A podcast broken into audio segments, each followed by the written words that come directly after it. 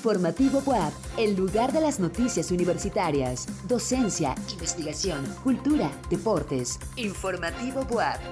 Producción General Radio y TV WAP.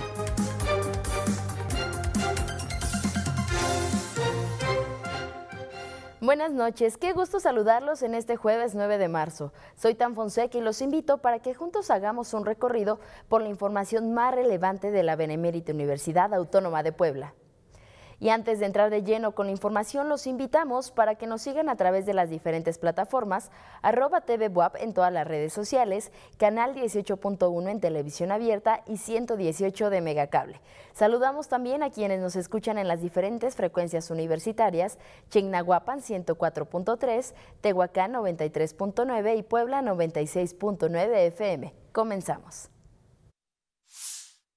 Cierra la rectora Lilia Cedillo su gira de trabajo por Inglaterra. Científica del Centro de Investigación en Ciencias Microbiológicas, desarrolla estudios sobre el veneno de alacrán. La BUAP celebra con éxito la primera carrera de la mujer. ¿Quieres saber más? Quédate con nosotros en Informativo BUAP. La rectora de la UAP, María Lilia Cedillo Ramírez, culminó su gira por Inglaterra con la entrega del doctorado honoris causa al doctor Arturo Reyes Sandoval, director del Instituto Politécnico Nacional por la Queen Mary University of London. Este reconocimiento, enfatizó la rectora, es un claro ejemplo del trabajo conjunto entre instituciones de diferentes países en beneficio de la ciencia, la tecnología y la educación. La gira de trabajo por Inglaterra estuvo marcada por importantes encuentros con académicos y representantes mexicanos de instituciones educativas de Inglaterra, además del encuentro con la embajadora Josefa González Blanco, quien celebró que la doctora Cedillo Ramírez sea la primera mujer en asumir la rectoría de la UAP. El problema de las bacterias multiresistentes a antibióticos es algo que preocupa a la comunidad científica. Sin embargo, en la UAP, la doctora Verónica Quintero desarrolla investigación con compuestos obtenidos del veneno de alacrán que han demostrado inhibir y eliminar este tipo de bacterias. Nuestro compañero José Tlachi nos presenta los detalles en la siguiente nota. La doctora Verónica Quintero Hernández, científica de nuestra universidad, lidera una investigación muy importante relacionada con el estudio del veneno de alacrán. La investigadora del Centro de Investigación en Ciencias Microbiológicas del ICUAP estudia los péptidos antimicrobianos contenidos en el veneno de estos animales. Ese tipo de péptidos antimicrobianos tienen actividad contra bacterias, pueden detener su crecimiento o bien pueden matarlas. Estamos estudiando y caracterizando la actividad de este tipo de péptidos contra bacterias multiresistentes antibióticos. ¿Por qué? Porque las bacterias multiresistentes son una gran amenaza para la humanidad. Lo que nosotros hemos encontrado hasta el momento es que estos péptidos han sido evaluados contra aislados clínicos que nos han proporcionado el ISTEP de Puebla, también han estudiado este tipo de péptidos con grupos de familias de bacterias proporcionadas por la UNAM que son clasificadas por prioridad crítica, alta y media, de acuerdo con lo reportado por la OMS. La bacteria Klebsiella ha sido recurrentemente aislada porque causa infecciones intrahospitalarias y este tipo de bacteria es multiresistente, por lo cual los antibióticos convencionales no pueden matarla.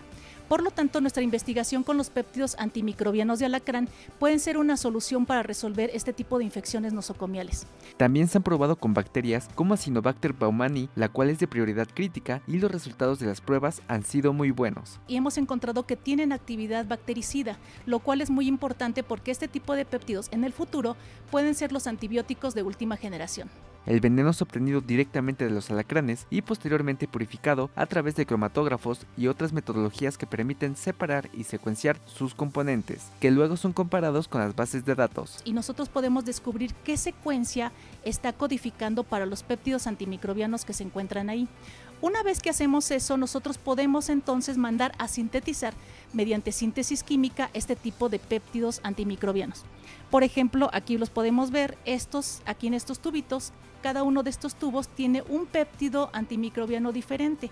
Esta investigación continúa en desarrollo y ya cuenta con diversos artículos con valor de alto impacto, publicados en revistas reconocidas internacionalmente. Se buscará más adelante patentar esta tecnología, así como aplicarla en tratamientos para pie diabético. La doctora Verónica Quintero está a cargo de esta investigación y considera que es importante que exista una mayor presencia de las mujeres en las áreas científicas. En el marco del Día Internacional de la Mujer, es muy importante fomentar y difundir lo que nosotros hacemos, porque de esa manera podemos motivar e incentivar a las futuras investigadoras. En nuestra universidad somos privilegiados porque realmente no tenemos una diferencia de género, al contrario recibimos mucho apoyo y eso nos ha permitido avanzar en todos los niveles de nuestra investigación y desarrollarnos de manera profesional. Asimismo, resaltó la relevancia de que la vocación científica sea inculcada desde temprana edad. Si es posible desde la primaria, eh, secundaria o preparatoria, para que todas las niñas vean que sí es posible desarrollar la investigación científica por mujeres. Mando un saludo a todo el personal de Informativo WAP por su primer aniversario.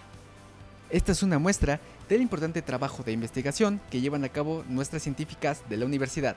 En cámara Humberto Cuenca, para Informativo WAP, José Tlachi. Y en otros temas, la Escuela de Artes Plásticas y Audiovisuales invita al Diplomado en Arte Textil que se realizará del 6 de mayo al 14 de noviembre. Los participantes podrán recuperar diversas técnicas textiles y unirlas con lenguajes expresivos con el fin de crear propuestas plásticas innovadoras.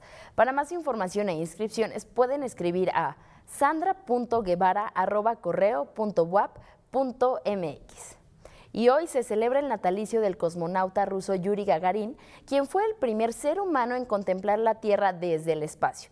Nuestro compañero Diego Picasso nos tiene más información. Un 9 de marzo de 1934 nació en la Unión Soviética el primer hombre en viajar al espacio exterior, Yuri Gagarin según cuenta su hija, Elena Gagarina, durante la Segunda Guerra Mundial, el joven Yuri y un amigo habían rescatado un piloto soviético cuando su avión fue derribado. Fue el momento en que descubriría que quería ser un piloto de guerra. Después de haber puesto en órbita a la perrita laica, el Kremlin aprobó un proyecto con el que mandaría al hombre al espacio. Pasando distintas pruebas y experimentos, lo seleccionaron y el 12 de abril de 1961 fue lanzado en el Vostok 1, una cápsula esférica de pequeño tamaño logró una órbita completa alrededor del planeta en tan solo 108 minutos, a una velocidad de 27.000 km por hora. Su punto más alto fue de 327 km de distancia. Posteriormente se dedicó a trabajar como teniente coronel, debido a que la Unión Soviética no quería arriesgar su vida. Irónica y lamentablemente, perdió la vida a sus 34 años tras estrellarse piloteando un avión. Condecorado con la Orden de Lenin y héroe nacional, se convirtió en una leyenda a nivel mundial como cosmonauta, inspirando películas, libros y el nombre de una ciudad. Para Informativo Boab, Diego Picasso.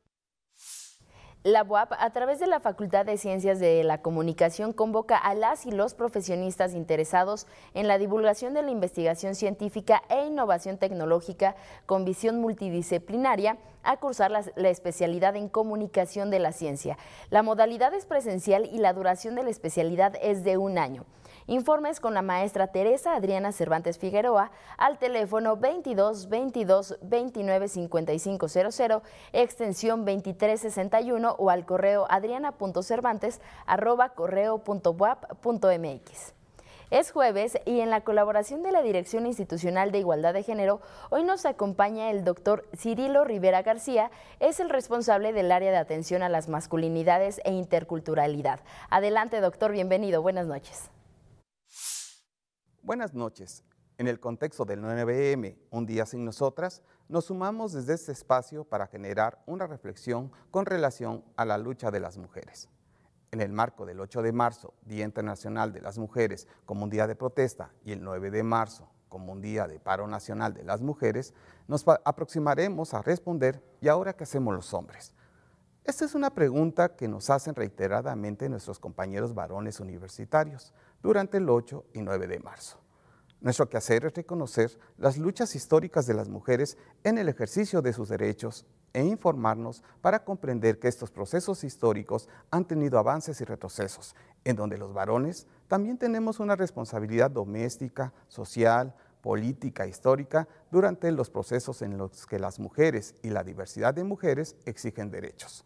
Además de reconocer los derechos de las mujeres, nosotros no tenemos por qué suspender actividades. Nos toca colaborar para atender a nuestros estudiantes varones que vienen a clases, hacen algún trámite, necesitan alguna orientación o tienen que consultar información, trabajar en los laboratorios, etc. Ese día se nos convoca a abrir espacios para la reflexión y acción entre varones. A no guardar silencio ante las injusticias, a no coludirnos, a no infligir más violencias ni agresiones contra las mujeres, a hacer un compromiso permanente para dejar de hacer bromas, comentarios o actividades que genere daño a la dignidad humana. Esto involucra hacernos cargo de nuestras violencias. Está de moda la palabra de construcción, sin saber muy bien qué implica o cómo se traduce en acciones. A veces se usa como un sinónimo de alianza con las mujeres o de remediar cuestionar y criticar el machismo.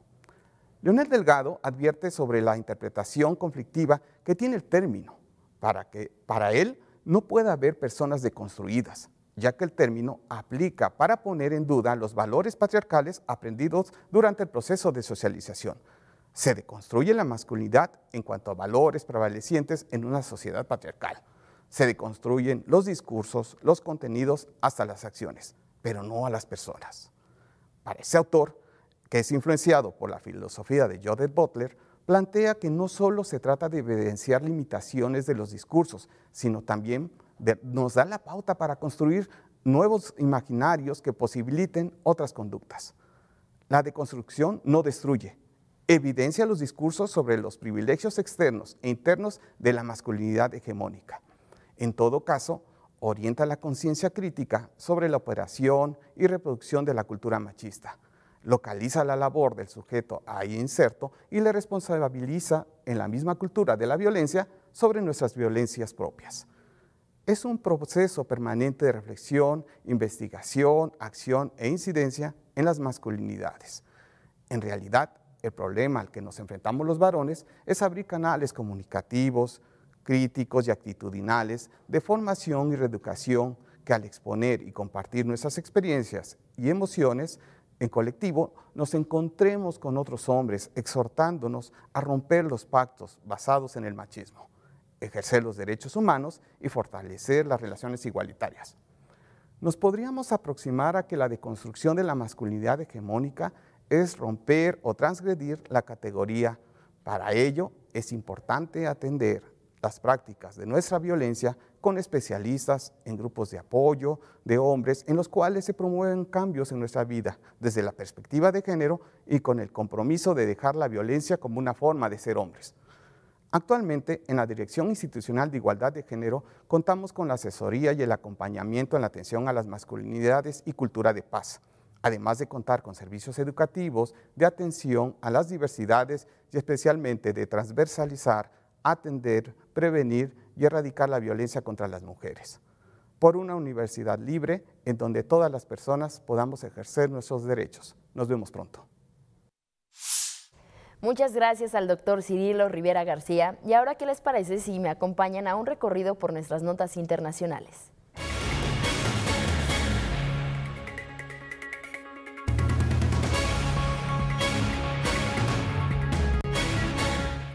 En Francia, el Senado aprobó retrasar dos años la edad de jubilación en una votación que se saldó con 201 votos a favor y 115 en contra. Según el plan del gobierno, la edad legal de jubilación se elevará progresivamente de 62 a 64 años, a razón de tres meses por año a partir del 1 de septiembre. Además, para obtener una pensión completa sin descuento, el periodo de cotización exigido pasará de 42 a 43 años de aquí a 2027 un trimestre por año.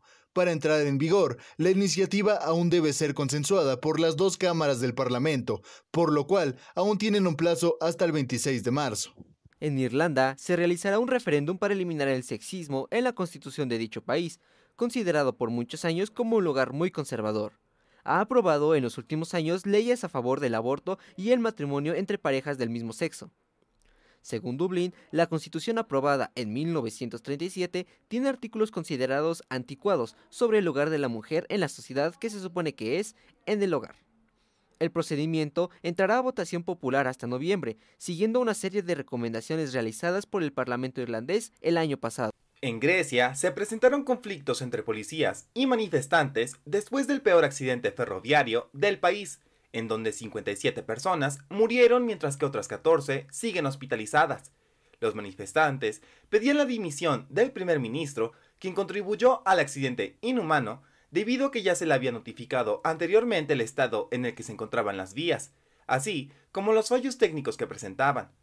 Muchos inconformes también expresaron su resentimiento hacia lo que consideran como la decadencia de los servicios públicos desde los planos de austeridad impuestos por los acreedores para rescatar a la nación.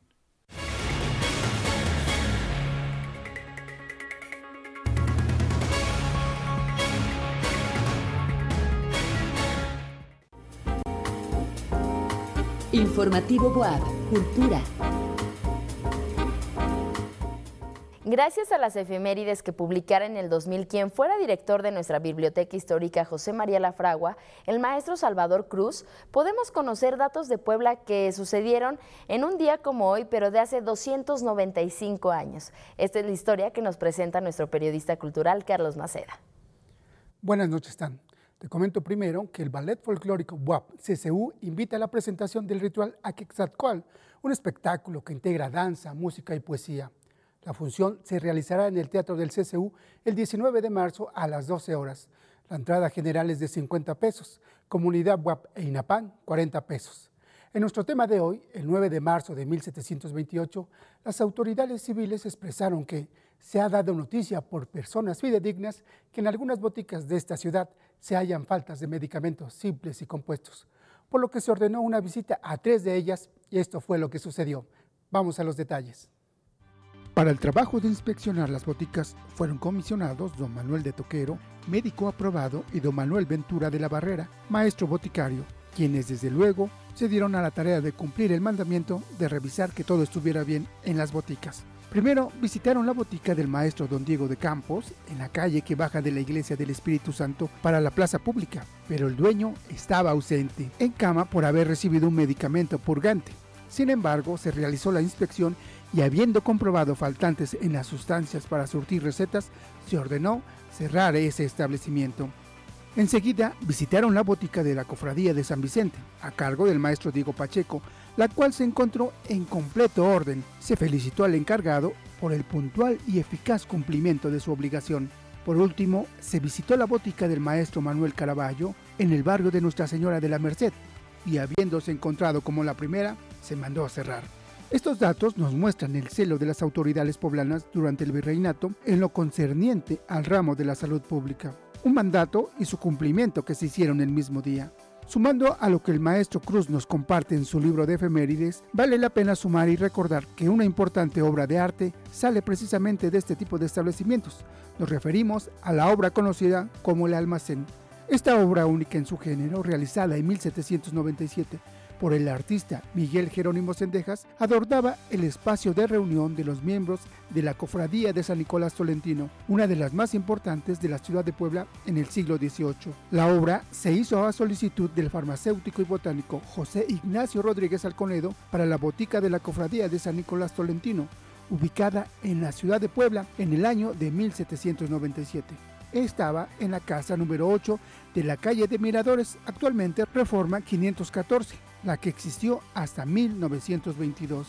De acuerdo con Manuel Toussaint y la doctora Lucero Enrique Rubio, la alacena estaba incrustada en un muro interior, al que solo un grupo reducido de cofrades tenía acceso a este espacio.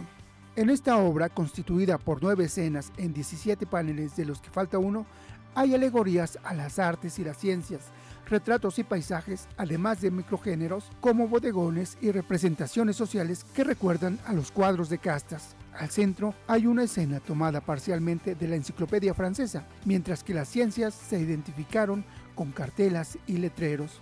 Es muy posible que el almacén haya sido desmantelado en 1913, ya que el 5 de julio de ese año es adquirido por José Juan Tablada y la hizo instalar en su casa de Coyoacán.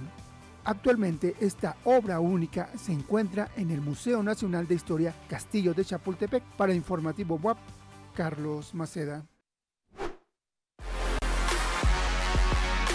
Informativo WAP, Deportes. La UAP celebró con éxito la primera carrera de la mujer, un evento deportivo en el que participaron cientos de universitarios, incluidos varones, quienes recorrieron 5 kilómetros por las principales avenidas de Ciudad Universitaria. Vamos con el coach Moro, que nos presenta toda la información. Buenas y deportivas noches están. Así es, una fiesta deportiva se vivió en Ciudad Universitaria con la primera carrera de la mujer. Vamos con los detalles con Rodrigo Sánchez.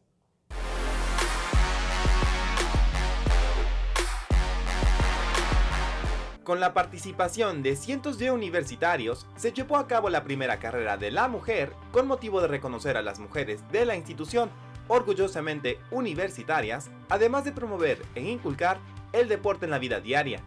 Esta primera edición tuvo como salida y meta el estadio universitario, donde se recorrieron las principales vialidades como las avenidas Escolar, Estadio del Conocimiento y Central, así como la calle del Infante, con un total de 5 kilómetros. En la rama femenil, el primer lugar lo obtuvo María José Solís Cuautle de la Facultad de Cultura Física. Segundo lugar, Jimena Córdoba Hernández de la Facultad de Administración. Y tercer lugar, Stephanie Soler Hernández de la Facultad de Administración. De la rama varonil, primer lugar Guillermo Iván Ortiz Cabrera de la Facultad de Cultura Física. Segundo lugar, Jesús Donaldo Zamora García de la Facultad de Cultura Física. Y tercer lugar, Alexis Serafín Ramírez Pérez de la Facultad de Filosofía y Letras. Para Informativo WAP, Rodrigo Sánchez.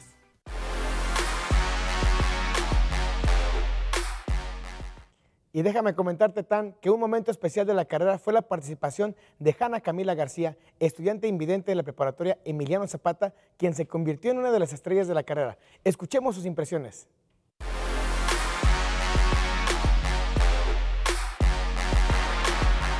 Esta carrera tan especial debía tener una estrella que destacara del resto, y esta estrella es Hanna Camila García, una alumna invidente que fue parte de este evento deportivo y que sin duda es un claro ejemplo de que la única barrera que hay entre el éxito somos nosotros mismos. En primer lugar, creí que no la, bueno, creí que me iba a tardar más tiempo, pero afortunadamente, de hecho lo bajé, entonces mejor que antes. Estoy más feliz.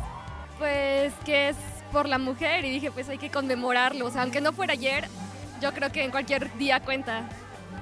Que gracias por apoyarme y uh, no limitarme, eso. Gracias por apoyarme y no limitarme y siempre estar conmigo en cualquier decisión que he tomado y cualquier cosa que he emprendido. Para Informativo WAP, Rodrigo Sánchez. Ruth Drop, autor del primer manga de ciencia ficción realizado con inteligencia artificial que está por salir a la venta en Japón, admite que tiene absolutamente cero talento para dibujar, así que utilizó esta herramienta para crear una saga distrópica. Esto ha abierto un gran debate sobre la categoría y amenazas a miles de empleos y derechos de autor. Este manga de ciencia ficción fue creado usando inteligencia artificial. Su autor admite que tiene cero talento para dibujar. Por eso apeló a una herramienta como Mid Journey para crear las criaturas de Cyberpunk Peach John, que saldrá a la venta próximamente.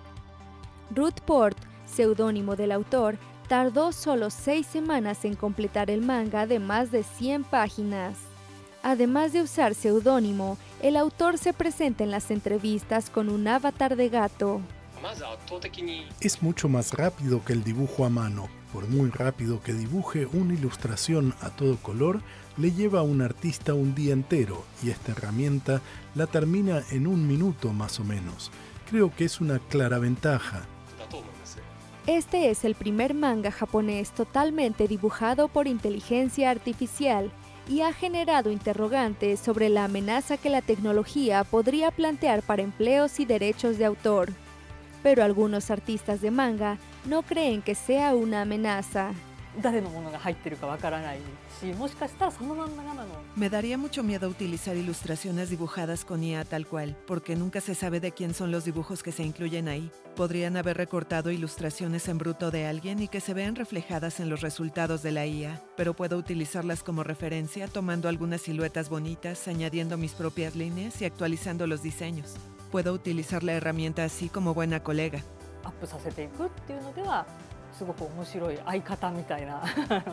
En esta academia de Tokio, algunos estudiantes defienden el atractivo del dibujo a mano. Los dibujos humanos me parecen más atractivos precisamente porque son desordenados. Cuando ves dibujos de artistas tradicionales, a veces la mano es desproporcionadamente grande, pero como es desproporcionada, resulta atractiva. Destacan el tamaño de una mano en una escena en la que un personaje realiza un ataque o el tamaño de la cara de una persona cuando el personaje está hablando. En cambio, la inteligencia artificial calcula la proporción correcta.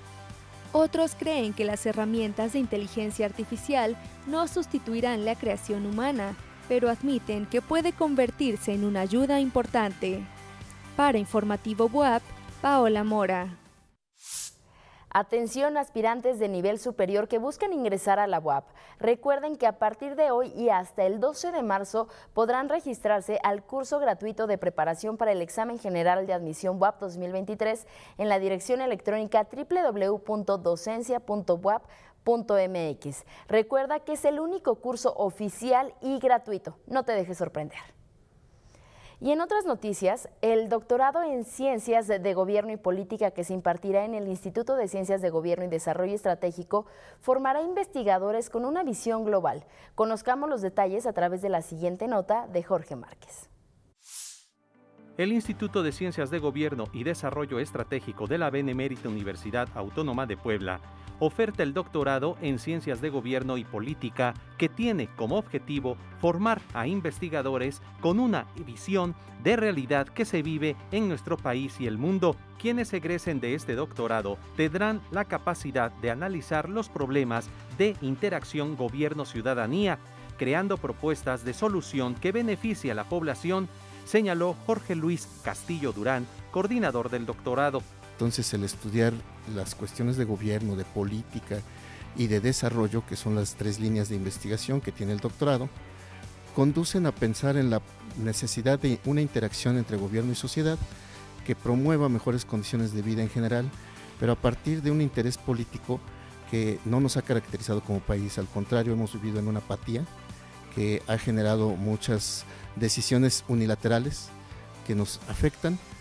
pero que, en las cuales no, nosotros no hemos tenido ninguna incidencia.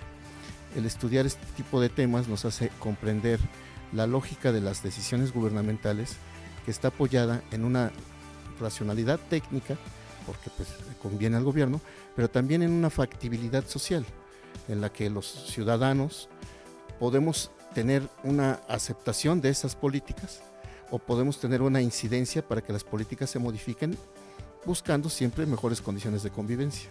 El aspirante a este doctorado, reuniendo el perfil, podría contar con una beca con ACID, además de la movilidad con la que cuenta el plan de estudios. Los cursos optativos podrían ser acreditados en unidades distintas a la del instituto, que pueden ser a nivel nacional e internacional. El plazo para recibir documentación es hasta el 31 de marzo. Mayores informes al 222-229-5500, extensiones 3479 y 3460. Para Informativo WAP, Jorge Márquez. Y ahora es el turno a nuestras notas nacionales.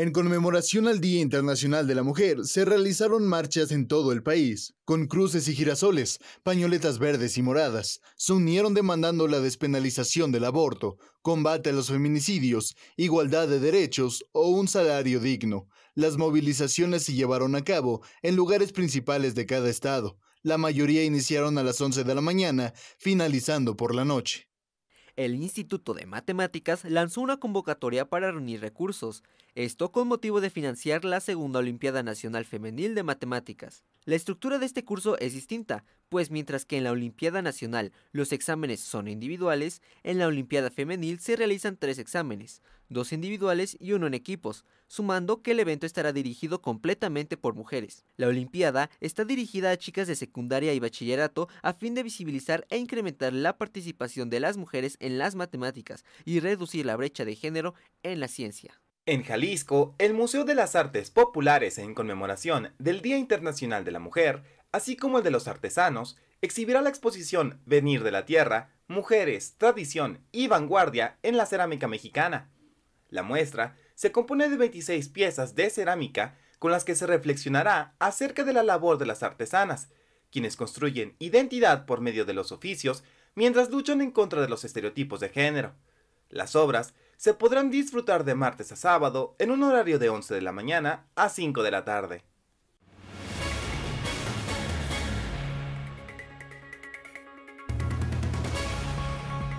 Es así como llegamos al final de este espacio informativo WAP. Gracias a todo nuestro equipo de noticias y de producción. Yo soy Tan Fonseca y recuerden, todos somos lobos.